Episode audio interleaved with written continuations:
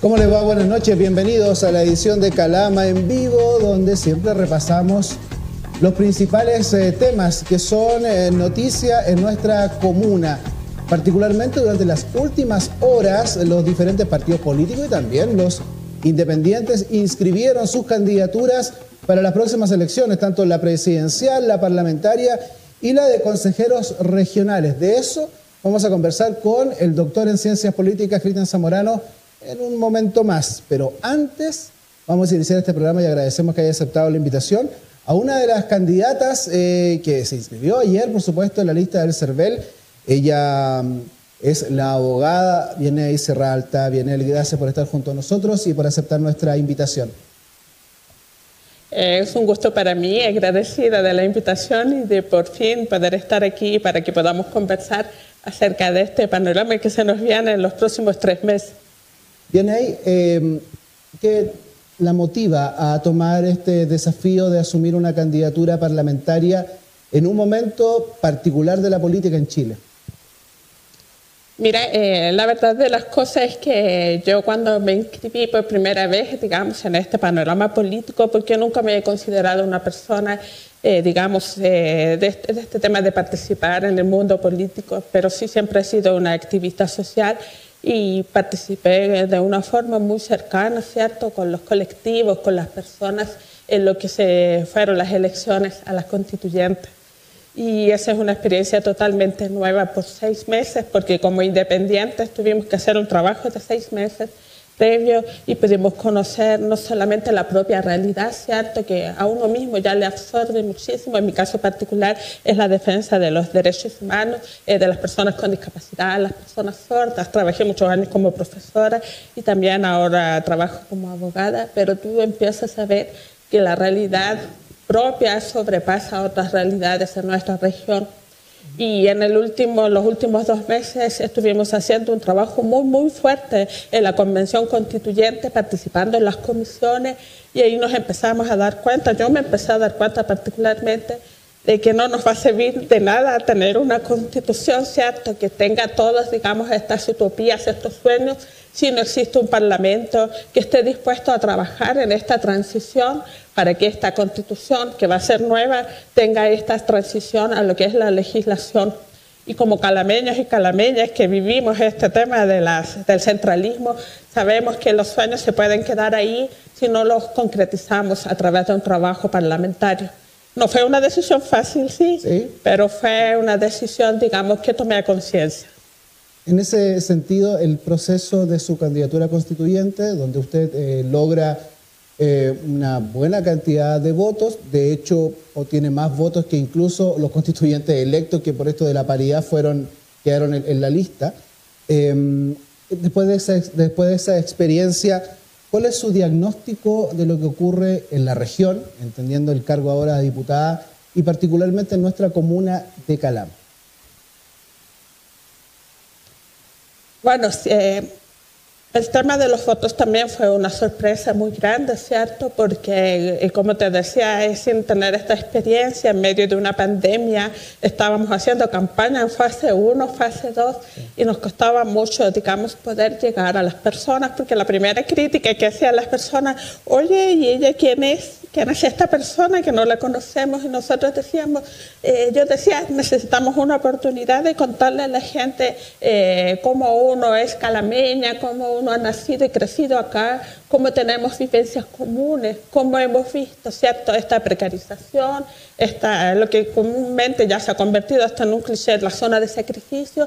Entonces, cuando empezamos a llegarle a la gente, digamos, con este trabajo, real, un trabajo de 20 años de activismo, la gente se empieza a sentir identificada, comprometida.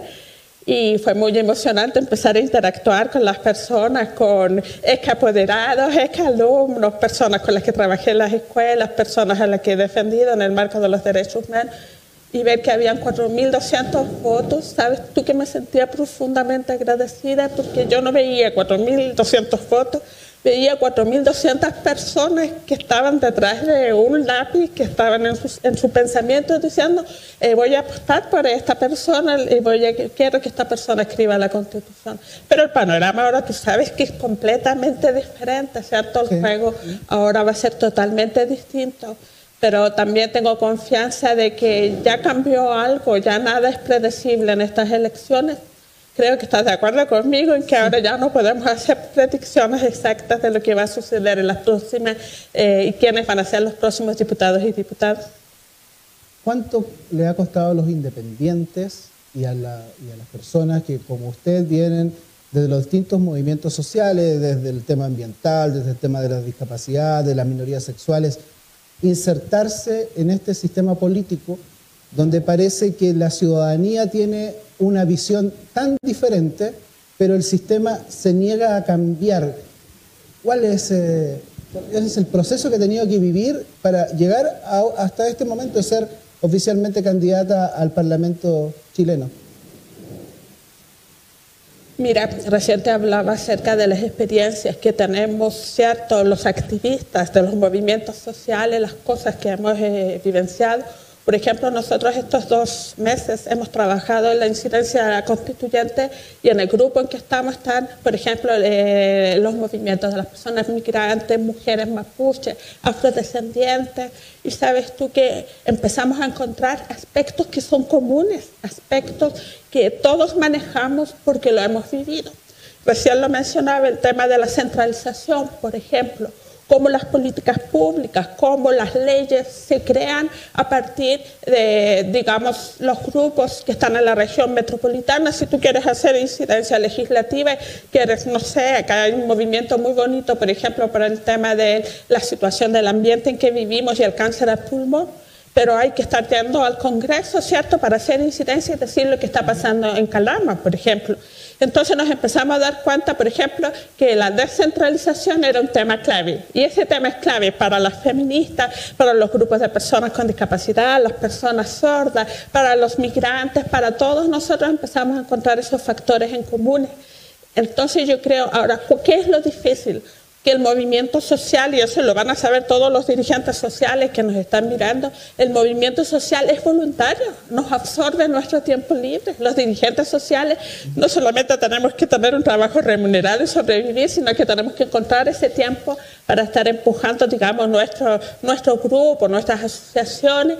Entonces no tenemos tiempo para ser especialistas en todo. En el caso mío, mi especialidad son los derechos humanos, las personas con discapacidad, los niños y niñas sordos, los niños y niñas con discapacidad, pero al mismo tiempo tenemos oportunidades fantásticas cuando hacemos proyectos, por ejemplo, a nivel territorial, de encontrarnos unos con otros y conocernos unos con otros. Por ejemplo, cuando hace poco conversaba con una compañera que hace todo este trabajo con las personas en situación de calle, yo le decía, oye, ¿has encontrado personas sordas? Y ella me decía, sí, tengo que aprender lengua de señas chilena. Y ahí tú empiezas a encontrar esos puntos en donde las organizaciones nos reencontramos unas a otras. Yo creo que eso es importante. Hace algunos meses usted fue como independiente, sin embargo ahora aceptó la invitación dentro de la lista de apruebo dignidad de mantener su independencia, porque usted no es militante de ningún partido, pero sí aceptar ir en una lista eh, parlamentaria eh, por el Frente Amplio con Gabriel Boric como candidato a presidente. ¿Se hipoteca la independencia en este nuevo escenario que asume Viene Cerral? Bien, esa es una muy buena pregunta, porque durante toda mi campaña lo que yo hice fue decirle a las personas que no íbamos a hacerlo con, el sistema o la forma en que trabajan los partidos políticos. Lo que a mí más me preocupa es que cuando tú trabajas con partidos políticos se conviertan en estas bancadas, en estos votos de bancada y no se toma en cuenta de que no estamos al servicio del partido, estamos al servicio de las personas, de las comunidades, de los ciudadanos. Entonces, un aspecto interesante cuando conversa conmigo, ¿cierto? El presidente de Convergencia Social, eh, Pablo Herrera, lo primero que le digo, oye, voy a seguir siendo independiente. Es importante para mí mantener esa independencia. Ahora, hay un tema que ya lo conversábamos anteriormente, eh, el sistema cuando genera toda esta como revolución, este estallido, ¿cierto? Esta cuestión espontánea en donde se junta la gente, crea un grupo, pero ese grupo necesita una estructura, necesita volver a consolidarse, a estabilizarse. Y lamentablemente en tan poco tiempo ya hemos visto cómo estas estructuras tienden a la digresión ¿Qué significa eso? Hay que volver a generar un mecanismo organizacional de dirigencia, de distribución de responsabilidades y empieza este tema de los egos, ¿cierto? Entonces, eh, es sumamente importante para mí que los partidos políticos entiendan que aquí este cuento cambió y que ahora los líderes llamados son la gente de los movimientos, pero hay que volver a esa estructura, ¿cierto? A esa organización, cambiando la política tradicional pero es fácil ordenar a los independientes. Todos hemos visto lo que ha ocurrido las últimas tres semanas con la llamada lista del pueblo, sacan un candidato, después no lo apoyan, al final Cristian no junta las firmas, eh, llega al final ancalado a la papeleta. Eh, ¿Cuán difícil es ordenar esa independencia y esas ganas, sin duda, de participar en política que siempre son buenas, pero que no se concretan? O sea, la lista del pueblo tenía un activo político que sin duda ha perdido durante las últimas tres semanas. Sí, la verdad de las cosas es que, eh, como tú mismo lo dijiste, el tiempo tiene que generar una consolidación a largo plazo. ¿cierto? Hay una consolidación que requiere tiempo y eso no lo han podido lograr. ¿En qué sentido? Yo creo que mucho de este tema tiene que ver con la falta de educación ciudadana que hemos tenido. Al menos yo, que yo soy de las más viejitas, ¿cierto? Educación ciudadana no hubo mientras crecía, mientras estaba, ¿cierto? En el sistema estudiantil. Son las nuevas generaciones las que están empezando a tener esta educación ciudadana, estos cabildos. Eh, son las nuevas generaciones las que dicen, hoy si mi voz importa, podemos pero lamentablemente eso no, no, no, lo hemos podido ver en tan poco tiempo porque no tuvieron tiempo para consolidar estos liderazgos y empieza este problema de los egos, ¿cierto?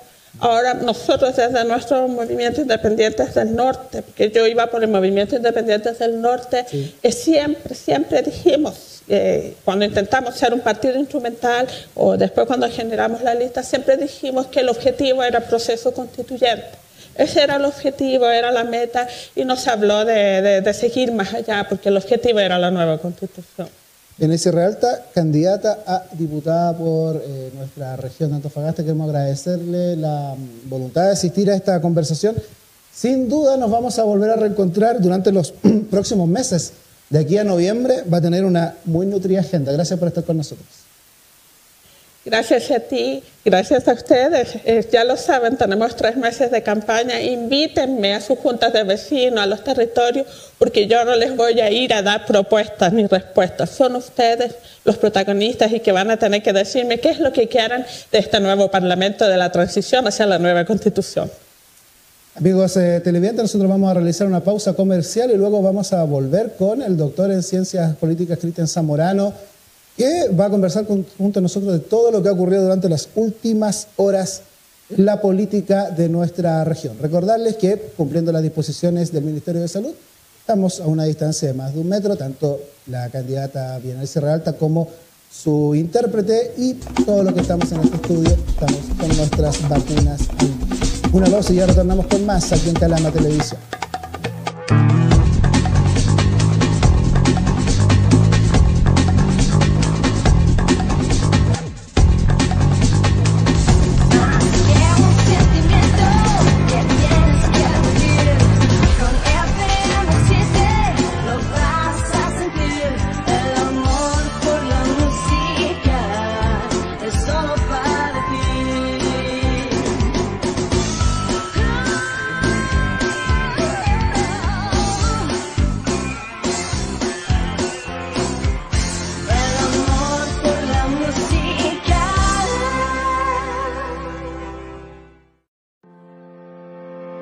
മാത്രം Transportes Géminis, líderes en el transporte de trabajadores de la gran minería, amplía sus servicios a empresas contratistas de la zona, cumplimiento de estándares de las empresas mandantes, buses de última generación, seguridad activa, control automatizado de flota, buses de reemplazo, conductores de amplia experiencia. Traslade a su personal en Buses Géminis, 50 años de trayectoria. Sus consultas al correo géminis arroba géminis.cl. Géminis, la gran empresa de transporte que mueve al norte.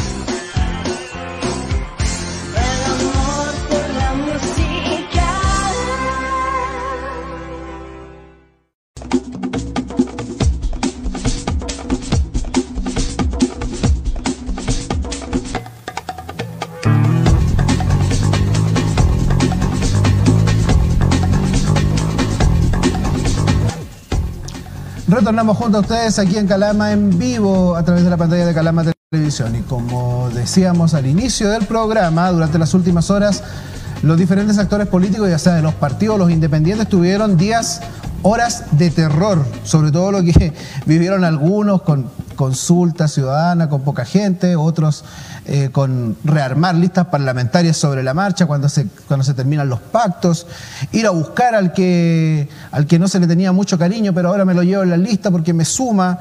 En fin, todo eso lo vamos a conversar con el cientista político, doctor en ciencia política, Cristian Zamorano. ¿Cómo te va, Cristian? Gracias por aceptar la invitación de Calama Televisión. No, no, gracias a usted por, su invitación. Siempre un gusto hablar con Calama. Profesor, eh, partamos por la consulta eh, ciudadana, no le quisieron llamar primaria.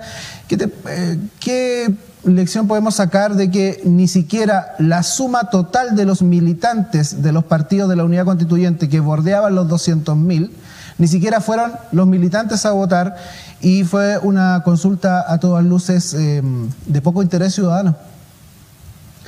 Sí, absolutamente. Eh, esa cifra eh, es muy llamativa, sabiendo que el patrón electoral en Chile está entre 14 millones y 15 millones de electores. Y fueron a votar en, la, en esta última convocatoria 150 mil. En el caso de Antofagasta, hoy día el Mercurio publicó el patrón electoral de la, de la región de Antofagasta, que está cerca de los 500 miles, y, y en el caso de esta convocatoria votaron en torno a 3.300, me parece. Saqué un porcentaje, yo creo que el porcentaje vertiginoso de la poca cantidad de gente que fue a votar. Yo creo que acá hay, dos lecturas. La primera es que si bien nosotros, es decir, los medios de comunicación, la gente metida en este juego, tú también, Osvaldo, tiene un poco de hoy en día resquimor a apoyarse para analizar sobre las encuestas. Las encuestas de algún modo producieron esta convocatoria este, este último sábado sabiendo que Yasna Proboste marcaba en base a las candidaturas de dos personajes que eran Jadwe y Lavín, que hoy en día ya no están más en, no están más en carrera hacia la presidencia.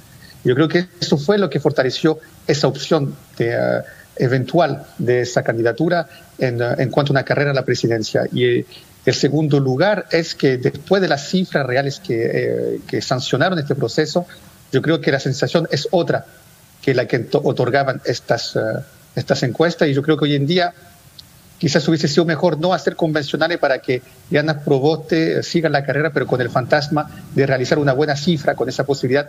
Hoy en día sabemos que eso va a ser muy difícil para el ex, para el ex eh, conglomerado que representa la concertación. La unidad constituyente, pasemos ya un, un poco a lo que fue la inscripción de los pactos y las candidaturas, tuvo una, una baja, eh, sin duda que muchos lo, lo sienten, no a veces la memoria es frágil, pero hace ocho años tuvo una votación histórica en la región Antofagasta, nos referimos al senador Alejandro Guillé, que ahora incluso declina de eh, repostular, no solo, por, no solo por Antofagasta, sino que no, no va a ir por ninguna otra circunscripción, del país eh, em, y lo justifica en estos problemas que produjo en la unidad constituyente y con el Partido Progresista la, el nuevo, el cuarto intento de Marco Enríquez Ominami ¿En qué condición está ese sector de la, de la, de la oposición que parecía en algún momento que se unía? Eh, aprovecho de, nombrar que el que queda, a mi juicio, ¿no? Es un análisis mío, en entredicho es el gobernador Ricardo Díaz, porque era el gobernador del PRO, que fue apoyado por la Unidad Constituyente y ahora quedó ahí en un, en un escenario, eh, parece a lo menos incómodo, ¿no? Absolutamente. Mira, acá varias, varias, varias aristas a la, pregunta que tú haces. En primer lugar, la poca convocatoria de la última elección despertó apetitos en los que no ganaron o en los que no participaron. Y acá Marc Enrico Minamis, cuando, como se le abrió la posibilidad de volver a inscribirse en una carrera electoral, en base a los resultados que obtuvo eh, la convocatoria que involucraba el pacto de su partido, en todo caso, un pacto formal, formal en el cual habían ya compromisos, eh, él prefirió optar por su carrera presidencial personal, poniendo en tela de juicio los acuerdos que habían, y esos acuerdos eran importantes porque el PRO siendo parte de un pacto con los ex partidos de la concertación, ese pacto valía también por las legislativas, senatoriales y lo que concede a los diputados. Y si él no respetaba el acuerdo entregado que era de no ir a la presidencia y de apoyar la candidata que salió de la convocatoria del último sábado, obviamente los partidos que quedaban en el pacto dijeron, entonces nosotros no apoyamos y no vamos a inscribir los miembros de tu partido en las carreras para las legislativas. Y yo creo que eso fue la razón principal por la cual Alejandro Guillé no fue. Yo creo que se encontró, se encontró sin una encrucijada, más bien en un callejón sin salida, y tuvo, no, tuvo otra opción que declinar la posibilidad de ir como candidato porque no le dieron la pasada en Buen Chile. Y yo creo que eso obviamente pone entredicho al gobernador actual porque si tú miras la formación de su mini gobierno, porque no hay tantos cupos tampoco que pudo él otorgar, eh, él se apoyó sobre el Partido, sobre el partido Socialista, sobre todo la figura de Andrea Merino, que lo ayudó y que lo apoyó, sometiéndole algunos nombres, que le aceptó algunos, y por otro lado la democracia cristiana. El único problema es que, en primer lugar, esa relación entre el PRO y los partidos de la exconcerta ya no existe, y por otro lado, eh, entonces se lo pone en dificultad, y por otro lado, la persona del Partido Socialista que lo apoyaba, que, es, que lo apoya aún, que es Andrea Merino, también hoy en día está en posición débil al interior de su partido, sabiendo que las dos candidatas que propuso eh, no, no, tuvieron resultado. Me refiero sobre todo a Fabiola Rivero, que hoy en día no es candidata para el Partido Socialista y que fue gobernadora de la región de, de, de Antofagasta eh, bajo Michelle Bachelet número dos, el segundo mandato de Michelle Bachelet. Entonces, hoy en día Ricardo Díaz, por un lado, pierde apoyo, está en entredicho, va a tener que saber cómo posicionarse lo que viene, pero por otro lado también agarra aún más autonomía porque hoy en día lo que los que lo apoyaron son menos fuertes que antes que él, que él gane. Hoy en día podríamos decir, decir que él tiene el sartén por el mango y último punto en relación con la región, él tiene como administrador una persona que se llama, que la llaman la Patilana, Patricia Lana me parece, sí, y ella siempre estuvo, bueno, usted cerca de usted estuvo también trabajando, eh, estuvo también trabajando me parece con Karen Rojo, entonces alguien que supo flotar entre varias aguas, yo creo que vamos hacia esa tonalidad, una un acomodamiento, una navegación dentro de aguas turbias, pero con bastante pragmatismo a ese nivel. La sartén por el mango, como decía Cristian, no en esta radio nadie sabe quién la tiene, pero podemos decir que hace un año sabíamos quién la tenía. La tenía Paulina Núñez, ¿no? Sin embargo, esa posición ha, ha, variado bastante, es, su liderazgo está en entredicho después de la de lo que ha ocurrido tanto en la interna de RN como en todos los problemas. Cuando vino Desborde aquí a Calama, se tuvo ahí un conato con, militantes también de RN. ¿Cómo se lee esto de que después de alejarse de Marco Antonio Díaz, ahora lo llama y es su compañero de lista y en este negocio, digámoslo así, la UDI también forma parte porque cede un cupo. ¿Cómo se entiende todo, todo eso al final? ahí voy a ser latero por la gente, si, si, uno está un poquito intronizado acá en este mundillo, porque un mundillo, esto no es el mundo real, no es el mundo social ni político, es el mundo político, no es el, no es el mundo de la sociedad civil. Si tú no estás entonizado en este, este mundillo político, de verdad que te, te dificulta entenderlo, pero todo, lo que todo, todo el mundo sabe es, Paulina Núñez es como en el fútbol, ya que en Calama son bien hinchas de su equipo en el fútbol, cuando tienes una seguidilla de derrota, a veces es muy difícil salir de, ese esquema, de ese túnel, a veces que, eh, que tú enfrentas en, eh, en, el deporte cuando pierdes tras partido tras partido. Yo creo que Paulina Núñez viene una seguidilla de derrota en cuanto de, un punto de vista electoral, en los diferentes apoyos. No son derrotas directas, directa, pero ella viene apoyando gente y no son la opción que, que salen ganando. Desbordes eh, es el más, el, más el ilustre ejemplo de aquello. Pero por otro lado, a nivel regional, si bien supo ganar aún dentro de su partido a nivel de las instancias que dominan ese partido, el, aura que tiene está claramente golpeado. Ahora, ¿qué sucede? Ella, para mí, es claramente la favorita porque tiene todas las redes, tiene todo el material de algún modo, los contactos, eh, la maquinaria, que ya además viene ya dos elecciones ganando. Entonces, en este caso, ella ya tiene todo eso y eso representa una ventaja certera. La única diferencia es que, como tú dices, está muy golpeada su imagen, no tiene capacidad, margen de maniobra de ganar votos fuera de su círculo, al interior de su círculo también ha perdido, yo creo, un cierto impacto y llega el, antiguo personaje que ella misma crió, algún que ella misma inició en este juego político, que es Marco Antonio Díaz, que debía ser inicialmente un candidato a gobernador que ella iba a patrocinar. Finalmente, este será el candidato a gobernador, pero ella no lo va a patrocinar.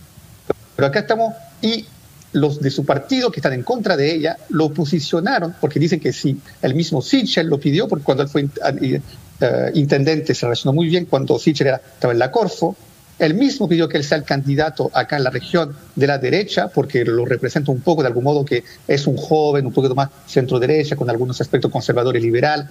Y ella tiene que ahora, hoy en día, ir con él en esa papeleta, pero yo no creo que, no creo que ella sea su idea. De algún modo es un poco como la obra Audipo Niño Rey. Acá hay algo de tragedia, tragedia griega porque está trayendo a alguien que ella misma crió y este lo puede, puede eventualmente va a competir con ella y puede eventualmente ganar. Yo creo que hoy en día Paulina Núñez sigue favorita en su sector, por, todo lo que te indiqué.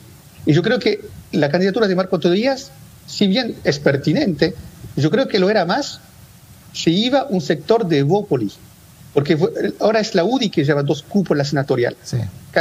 López, Catherine López y eh, Daniel Guevara. Yo creo que si hubiese eh, hubiésemos asistido a la candidatura de dos cupos Evópoli, hubiese sido quizás más, eh, más, más competitiva la candidatura de Marco Antonio Díaz, porque, y con eso termino, porque básicamente yo creo que Evópoli no tiene mucho, mucho peso electoral en la región, por ende, si van a decidir votar por, un, por el candidato de Marco Antonio Díaz que va en contra de Paulina Núñez, yo creo que ahí no va a haber tanta fuerza electoral. En cambio, hubiese sido la UDI que decide, decide votar por Marco Antonio Díaz, le daba mucho más peso a la candidatura. Hoy en día la UDI puede que vote por Catherine López, puede que vote por Daniel Guevara y una parte más reducida va a votar por Marco Antonio Díaz. Por eso yo creo que la fragmentación de, ese electorado hace que Paulina Núñez sigue siendo la número uno dentro de ese conglomerado que hoy en día tiene un voto bastante circunscrito. Muchas cosas eh, que se vienen más eh, adelante, hasta noviembre vamos a, tener el tema y semana a semana se van a ir conociendo cosas, ya salieron algunos cuestionamientos a, Guevara cuando era mm, juez del Tribunal Ambiental por haber autorizado algunos, algunas cosas irreñidas para algunos con el medio ambiente, en fin, se va a poner el, el ambiente bien interesante a lo menos. Cristian Zamorano doctor en ciencias políticas, columnista del Mercurio y eh, de Antofagasta Televisión, TVR, en fin. Gracias por estar junto a nosotros esta noche, Cristian. Sin duda vamos a repetir la conversación más adelante de aquí a noviembre.